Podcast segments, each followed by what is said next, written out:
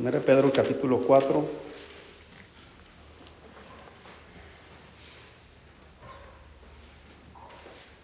Muy bien, vamos a hablar hoy, hermanos, eh, en estos pasajes sobre el tiempo que nos resta. ¿Alguien sabe cuánto tiempo le resta a su vida? Pueden ser horas, ¿verdad? Pueden ser días, semanas, meses, años.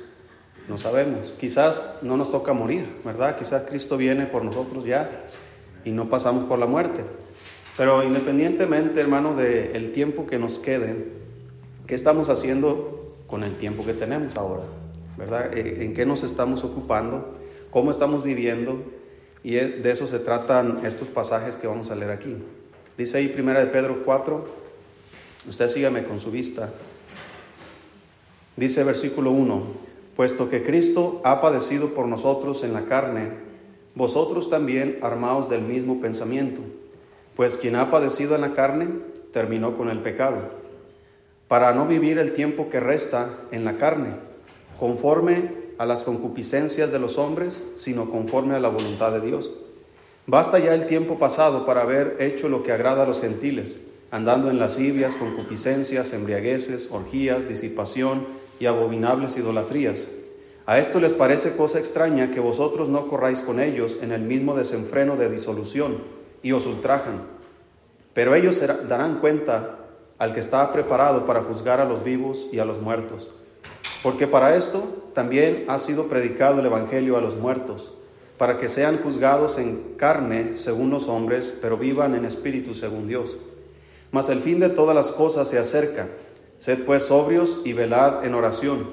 Y ante todo, tened entre vosotros ferviente amor, porque el amor cubrirá multitud de pecados. Hospedaos los unos a los otros sin murmuraciones, cada uno según el don que ha recibido.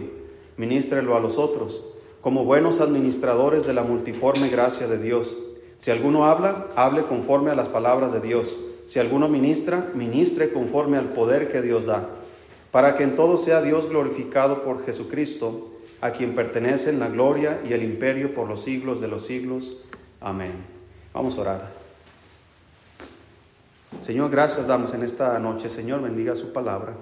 Eh, ayúdanos, Señor, a seguir aprendiendo y danos la sabiduría, Señor, para ponerlo en práctica. Ayúdanos en esta hora, en el nombre de Jesús. Amén. Muy bien, dice versículo 2 para no vivir el tiempo que resta.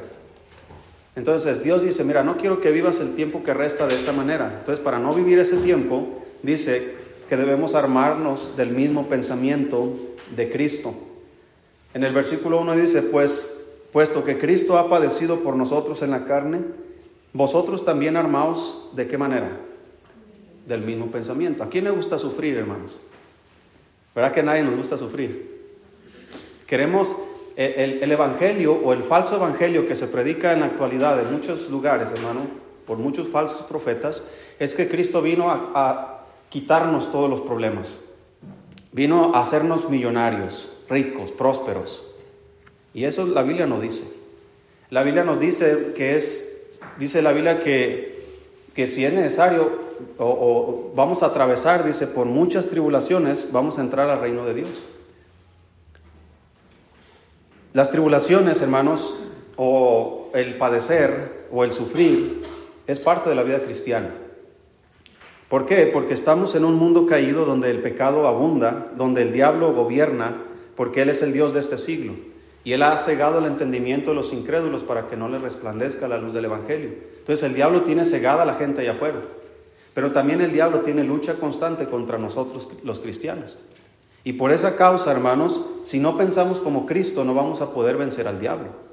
Por eso dice la Biblia, el mismo Pedro lo dijo, perdón, Santiago, es, eh, que debemos someternos a Dios, debemos resistir al diablo y huirá de vosotros. Pero ¿dónde está el principio para que podamos vencer al diablo? Someternos a Dios. Y para someternos a Dios, hermano, es necesario pensar como Cristo. Cristo cuando vino, hermanos, dice la Biblia que Él fue obediente hasta la muerte. Eso significa que Cristo se sujetó a, su Padre totalmente. Debemos armarnos del mismo pensamiento. La voluntad de Dios, hermanos, fue que Cristo padeciera por nosotros. Fue voluntad de Dios que Cristo fuera rechazado. Fue voluntad de Dios, hermanos, que Cristo fuera eh, crucificado, que fuera rechazado por su pueblo. Entonces, ¿qué esperamos nosotros los cristianos? ¿Aceptación del mundo? ¿Que, que nosotros seamos tratados mejor? Dice que si así trataron al maestro, ¿cómo van a tratarnos a nosotros? Entonces Cristo padeció por nosotros, Cristo sufrió, gente eh, le injuriaba, gente le escupía, gente le golpeó, gente, hermanos, lo maltrató. Entonces nosotros, el cristianismo, hermanos, no se trata de, de, que Dios va a limpiar mi camino y va a quitar todo estorbo y todos los problemas y todas las necesidades. No, a veces es necesario padecer. Mire, el padecimiento, hermanos, quien ha pasado por ahí, y hay diferentes tipos de padecimientos. Yo creo todos hemos pasado por alguno. Hay unos que tal vez no hemos pasado, que otros sí. Pero en los, padecimientos que hemos tenido, hermanos, nos han fortalecido. Nos han ayudado a seguir adelante, a ser fieles. Para no vivir el, resto que, el tiempo que resta, hermanos, de la manera que vivíamos antes de padecer. Hay veces que Dios necesita, hermanos, eh, para, para, que nosotros aprendamos una lección, eh, atravesar por diversas aflicciones, ya sean eh, dentro de la familia, ya sea dentro en cuanto a nuestra salud, en cuanto a nuestras finanzas, en cuanto a nuestro trabajo, gente, la aceptación o la falta de ella de las personas, de nuestros familiares. Siempre va a haber padecimientos. Inclusive por causa de Cristo, en su trabajo tal vez, o en muchos lugares, en la escuela. Gracias a Dios que hoy día, hermano, no tenemos los padecimientos y no enfrentamos las cosas que este este grupo de cristianos a quien fue escrita la carta estaban padeciendo. Nosotros no tenemos, hermanos, eh, la excusa de decir que, que, no se podía vivir la vida cristiana de una manera victoriosa. Ellos lo hicieron. Cristianos que fueron perseguidos, fueron asesinados, fueron quemados en las hogueras, fueron eh, echados a leones, hermanos, a tigres, eh, y ellos terminaron su carrera, ellos siguieron adelante. Y nosotros no hemos enfrentado nada de eso. ¿Verdad? Eh, y nosotros debemos, el tiempo que resta, vivir, dice versículo 2, para no vivir el tiempo que resta en la carne. Fíjate hermano lo importante de esto. Hay dos formas de vivir para nosotros los cristianos. Para la gente que no es cristiana solamente hay una forma de vivir, es la única que conocen, que es en la carne. Pero nosotros tenemos dos maneras de vivir. Podemos vivir en el espíritu o podemos vivir en la carne. Todo depende, hermanos, eh, eh, eh, de qué manera estamos viviendo. Si estamos siendo guiados por el espíritu, estamos siendo guiados por la carne. Dice la Biblia, el que anda en la carne piensa en las cosas de qué? De la carne, pero el que anda en el espíritu piensa en las cosas del espíritu. Entonces dice Dios, quiero que vivas el tiempo que te resta, sean meses, sean años, sean horas inclusive, lo que te resta de tiempo en tu vida, quiero que lo vivas conforme a la voluntad de Dios y no en la carne. Y para eso necesitas, dice, dice la Biblia, necesitas la mente de Cristo. Necesitas armarte de ese mismo pensamiento. Fíjate, la palabra que, utiliza Pedro aquí, eh, eh, pensar como Cristo, tener la mente de Cristo, lo utiliza, hermanos, como una arma. Dice la Biblia que nuestras armas no son carnales, sino poderosas en Dios para la destrucción de fortalezas, llevando cautivo todo pensamiento a la obediencia a Cristo, dice la palabra de Dios.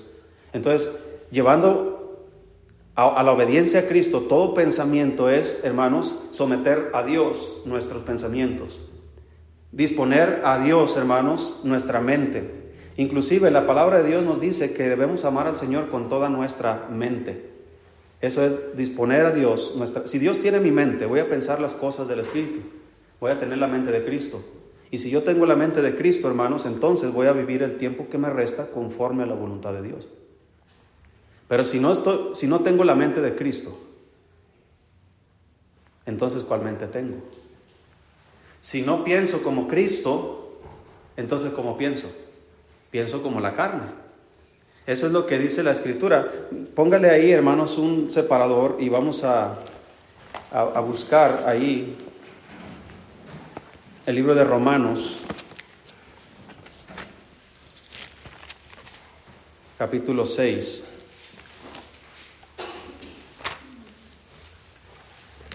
Pasó Rubén, Dios le bendiga. Que está aquí con nosotros, Dios le bendiga. Muy bien, Romanos, ¿qué dije? Capítulo 8.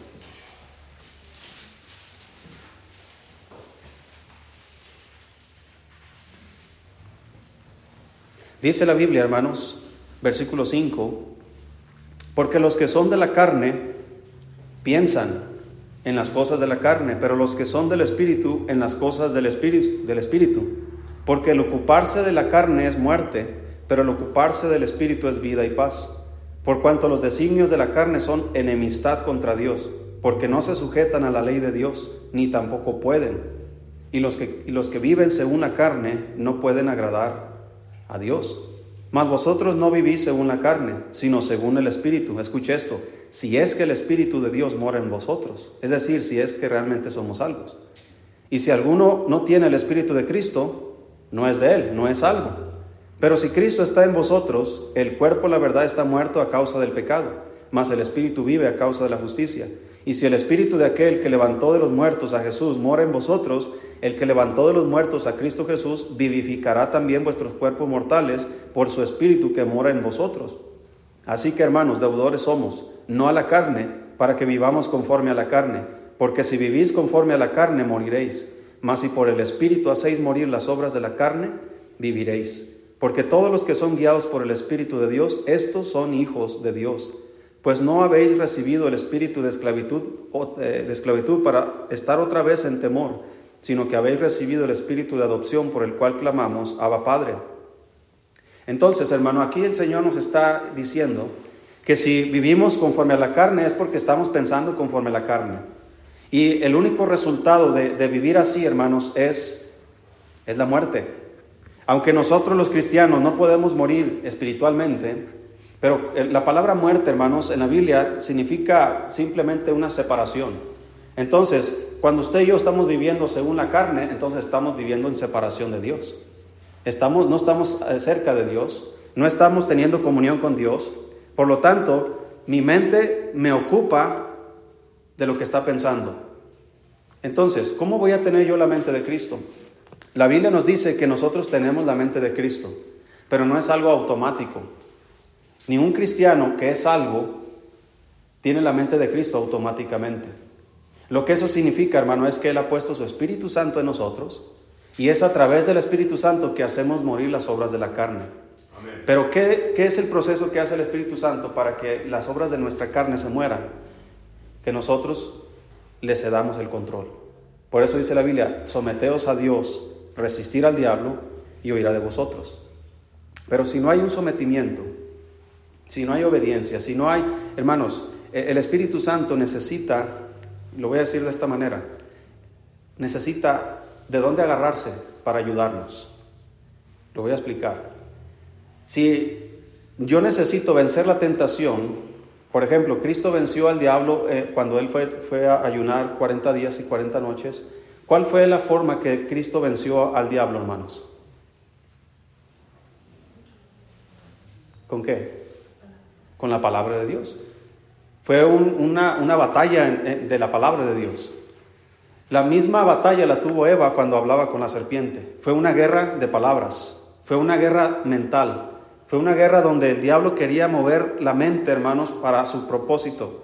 Entonces, Eva, hermanos, escuchó a la serpiente, no moriréis, cuando Dios dijo, sí moriréis. Entonces ya hay una confrontación de la palabra de Dios y Eva cedió. Ahora, Jesucristo está haciendo eh, exactamente la misma confrontación. El diablo dijo, di que esas piedras se conviertan en pan porque escrito está. Y el diablo usó la Biblia para tratar de tentar a Jesucristo. Y Cristo le respondía con la misma palabra de Dios, escrito está también. No tentarás al Señor tu Dios. ¿Verdad? No solo de pan vivirá el hombre. Y, y constantemente el Señor vencía. Ahora, si nosotros vamos a vencer la tentación, va a ser exactamente de la misma manera. Pero si no hay palabra de Dios en mi mente, ¿cómo lo voy a hacer? ¿Qué armas voy a presentar yo para vencer una tentación? Todos hemos sido tentados de alguna manera. El diablo conoce nuestras debilidades. Él sabe, hermanos, cuáles son nuestras partes débiles. Y él va a atacar en esa manera. Y Él va, hermanos, a lanzar sus dardos en esa área donde Él sabe que nosotros fallamos. Entonces, si yo no tengo la mente de Cristo, si yo no tengo eh, leña, por decirlo así, para prender el fuego, si yo no tengo, hermanos, si el Espíritu Santo eh, que mora en mí no encuentra algo en mi mente que usar para, para ayudarme, ¿cómo le voy a hacer? Porque el Espíritu Santo, hermanos, no se interpone para que yo caiga en tentación. Porque si eso fuera, ninguno de nosotros cayéramos en tentación. Él no se, él no se interpone. Por ejemplo, el Señor pudo haber intervenido, hermanos, cuando Eva estaba conversando con la serpiente. Sí, pero no lo hizo. ¿Por qué? Hay cosas que no entendemos que Dios hace. Pero Él pudo haber intervenido. No lo hizo. Pero eso no significa que no le dio herramientas para poder luchar contra esas tentaciones. Dios le había dicho a Adán, mira, de todo árbol del huerto podrás comer, pero de este no puedes comer, porque el día que de él comieres ciertamente, ya le dio una herramienta, un arma, con cómo defenderse. El razonamiento que Eva pudo haber tenido si hubiera estado en el espíritu o si no hubiera cedido a la tentación, eh, eh, esa conversación con el diablo, hermano, simplemente Eva hubiera dicho, ¿sabes qué dijo Dios? Que no, y punto. Pero no, comienza ese juego de palabras. Y es ahí, hermano, donde el diablo trabaja en nuestras vidas de la misma manera, donde hay veces que él, él trata de acomodar inclusive la palabra de Dios a la conveniencia de él para que tú y yo caigamos en un razonamiento justificando nuestro pecado. Por ejemplo, un, ejemplo muy sencillo. ¿Qué, ¿Qué dirá un joven que busca una novia en conversa? ¿Cuáles son las excusas más espirituales que ponen? Yo la voy a convertir, ¿verdad? ¿Qué más? Es que, pastor, usted entienda eh, que yo la amo y la voy a traer a la iglesia. El diablo le está poniendo esas cosas en la mente. Oye, no, no, no, tú no obedezcas al pastor, él no sabe. Es más, le vas a hacer un beneficio, vas a llevar gente a la iglesia. Razonamiento que parece lógico, espiritual, pero no lo es. Dios dijo, no os unáis en yugo desigual con los incrédulos. Dios dijo la primera palabra, no. Pero el diablo dice, no pasa nada, mira, es más, ¿cómo sabes si, si se convierte y después son misioneros? Y ahí está el razonamiento y al final resulta que ese joven sacó, a, o la novia sacó al muchacho de la iglesia. Y el diablo vuelve a ganar la batalla. ¿Y dónde empezó la batalla? En la mente. Porque ese muchacho esa joven no tenía la mente de Cristo. El simple hecho de pensar cómo piensa Cristo. Si Dios dijo que no, es porque no. Si Él dijo que sí, entonces es porque sí. Entonces, todo depende, hermano, dónde estoy pensando, dónde está mi mente, dónde ocupo mi mente. Regresemos ahí a 1 Pedro 4.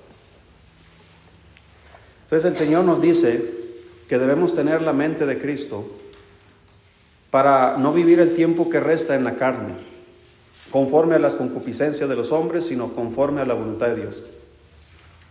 ¿Cuántos de ustedes, hermanos, sinceramente les gustaría conocer la voluntad de Dios en todos los aspectos de su vida? A mí me, encantaría. Mire, yo estoy orando ahorita, en lo que termina este año. La verdad, yo quiero que Dios me diga qué va a pasar próximo año para la iglesia. Que Él me indique, quiero que lleves a la iglesia por este rumbo. Pero yo no lo sé. ¿Cómo voy a saber? Teniendo la mente de Cristo. Teniendo, pasando tiempo con Él, ocupándome en las cosas del Espíritu. Y Él me va a indicar el camino que debamos seguir. Lo mismo aplica para mi vida como, como esposo, como padre, eh, en muchas decisiones que tomamos y lo mismo aplica para ti. Entonces dice el versículo 3, basta ya, basta ya el tiempo pasado para haber hecho lo que agrada a los gentiles. Dios está diciendo, mira, ya, ya, ya basta con, esa vida de, atrás. Ya, ya no quiero que, que sigas con la misma cantaleta, con las mismas fallas, con los mismos eh, pecados con los que has batallado, con aquellos que, que te encontré cuando fuiste salvo. Ya no quiero, dice, ya basta ya el tiempo, dice, pasado, para hacer, para haber hecho lo que agrada a los gentiles, andando en lascivias, concupiscencias, embriagueces, orgías, disipación y abominables idolatrías. ¿Cuántos de ustedes eran idólatras antes? Que tenían una virgencita en casa. hasta a mí se me apareció una vez la Virgen, ¿no? nomás para decirle. Pero dice Dios, ya basta de haber vivido ese tiempo en abominables idolatrías. Fíjese cómo Dios no nomás dijo en idolatría, no, en abominables. ¿Cómo ve, cómo ve Dios la idolatría? Basta ya, dice, ya deja esas cosas. A estos, o sea, la gente inconversa, versículo 4, les parece cosa extraña que vosotros no corráis con ellos en el mismo desenfreno de disolución y os ultrajan aquellos que te invitan a tomar en su trabajo, o que te ofrecen un cigarro, o que a una fiesta, o donde va a haber mujeres, donde no va a estar tu esposa o tu familia. Eh, dice, a ellos les parece cosa extraña que tú no seas como ellos. Antes de que tú y yo fuéramos cristianos, no nos parecía cosa extraña, ¿o sí? Nos parecía normal, ¿verdad? Y, y ahora que somos cristianos vemos, ¿Cómo, malgastan su vida? ¿Cómo malgastan su dinero, su tiempo? Pero ellos os ultrajan. Versículo 5, pero ellos darán cuenta al que está preparado para juzgar a los vivos y a los muertos. Así que, como dice el dicho, ¿verdad? El que ríe lo último, ríe mejor.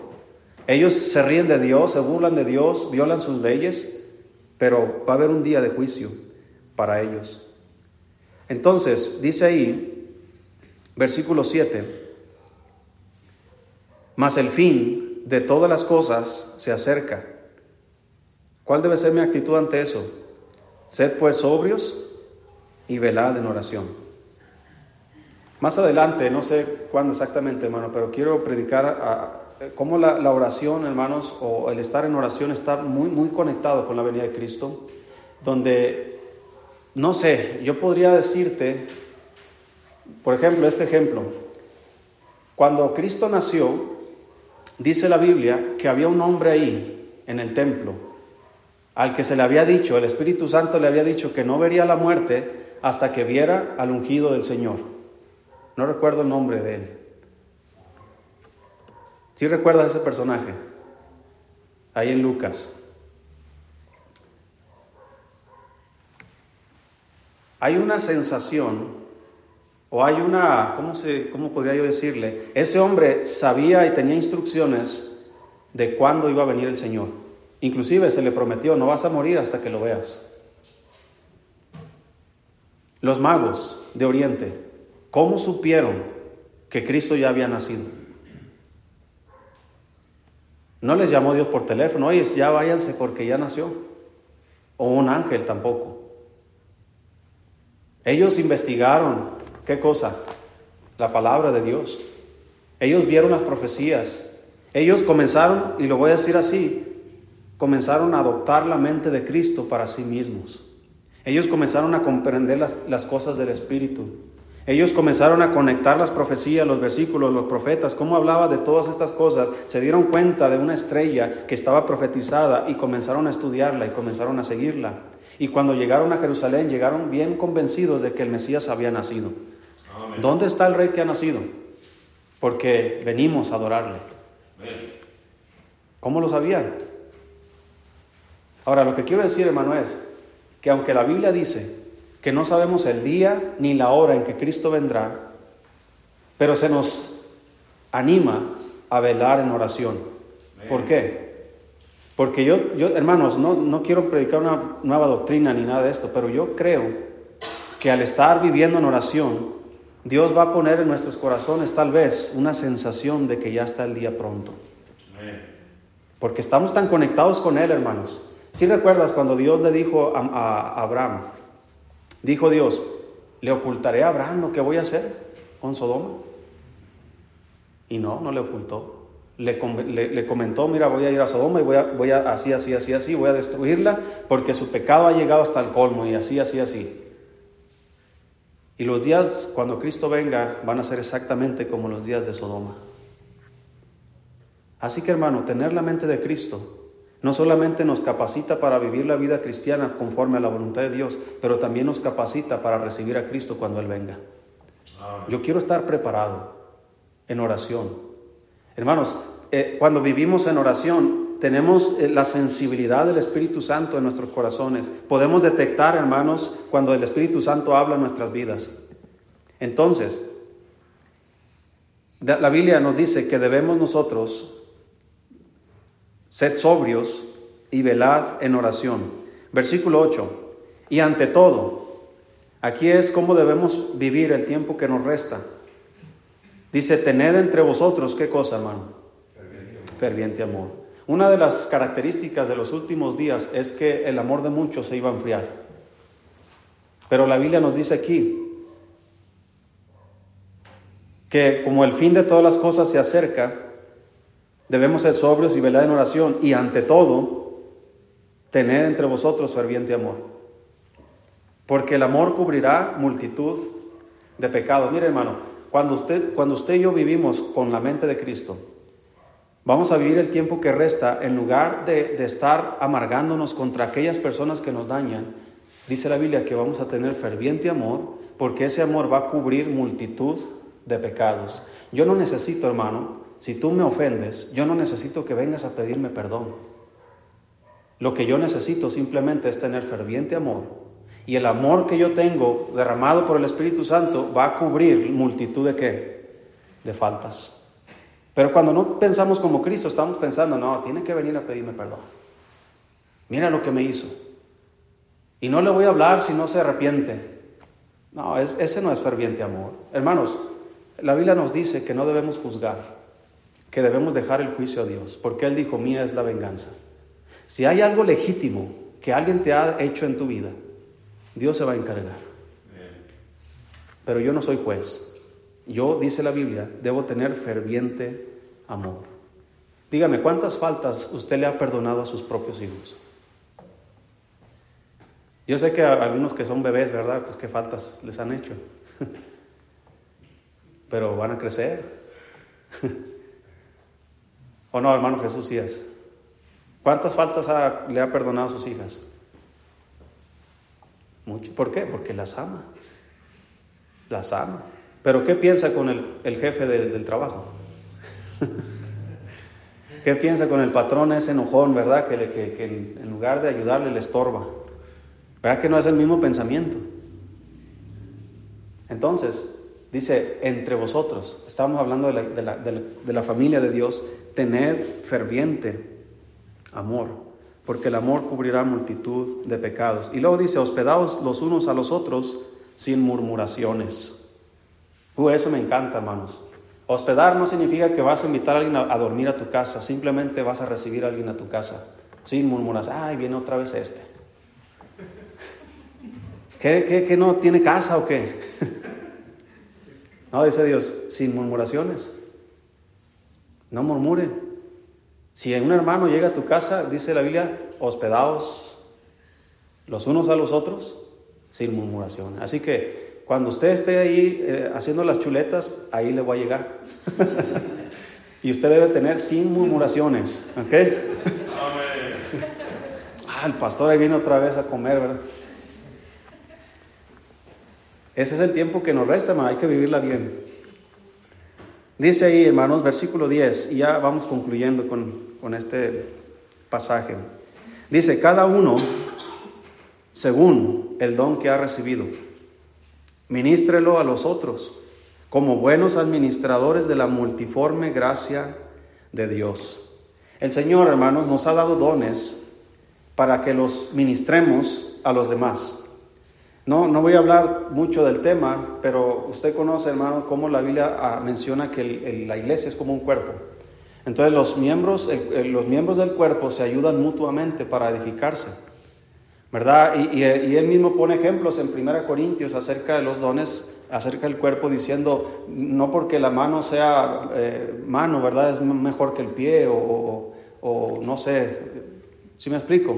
O los ojos, o la lengua, ¿verdad? Que es, inclusive la Biblia dice que los miembros que son más pequeños y los más indecorosos, Dios los ha visto, vestido más decorosamente, porque todos nuestros miembros son indispensables.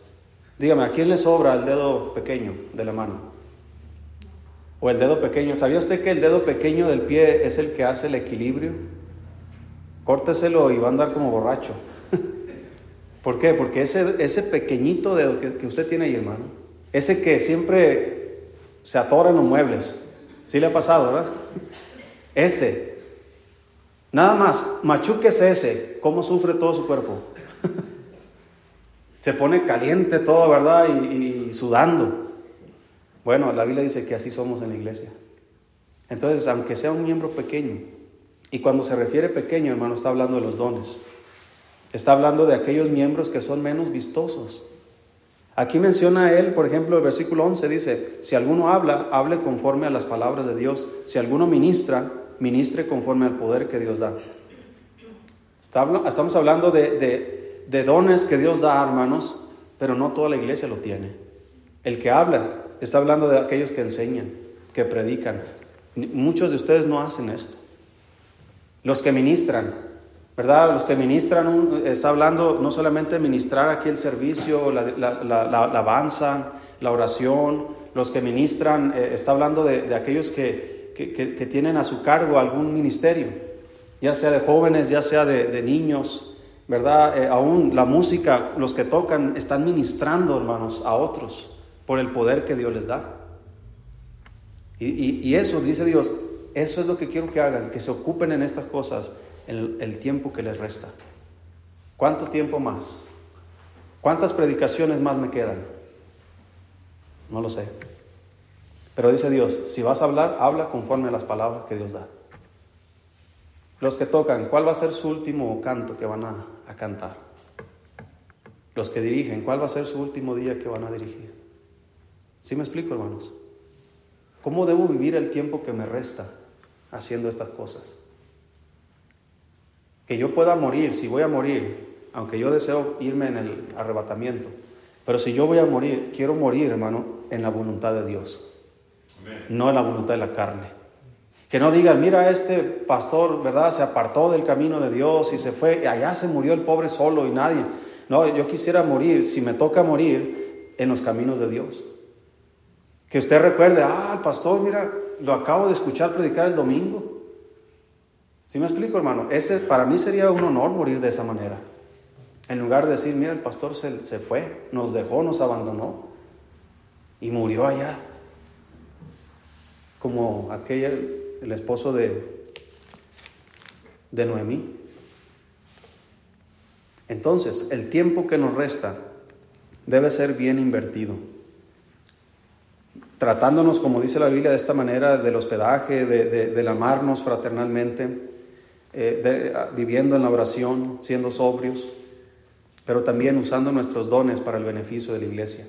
Ninguno aquí, hermanos, que es cristiano, puede decir, yo no sé qué hacer, yo no tengo dones, porque todos tienen dones. Dice la Biblia que el Espíritu Santo nos dio dones como Él quiso, a unos de una manera, a otros de otra manera. Y la Biblia menciona algunos dones, obviamente dones que, operaban en aquel tiempo, el don de lenguas, el don de profecía, ¿verdad? Eh, hay un don también que, el eh, don de discernimiento de espíritus, el don de, dar, ¿verdad? Aquellos que son generosos. Eh, eso nadie lo quiere, ¿verdad? Esos dones. dones de misericordia. Hay gente, hermano, que es misericordiosa porque Dios le ha dado ese don. Pero hay gente, hermano, que no perdona y no perdona.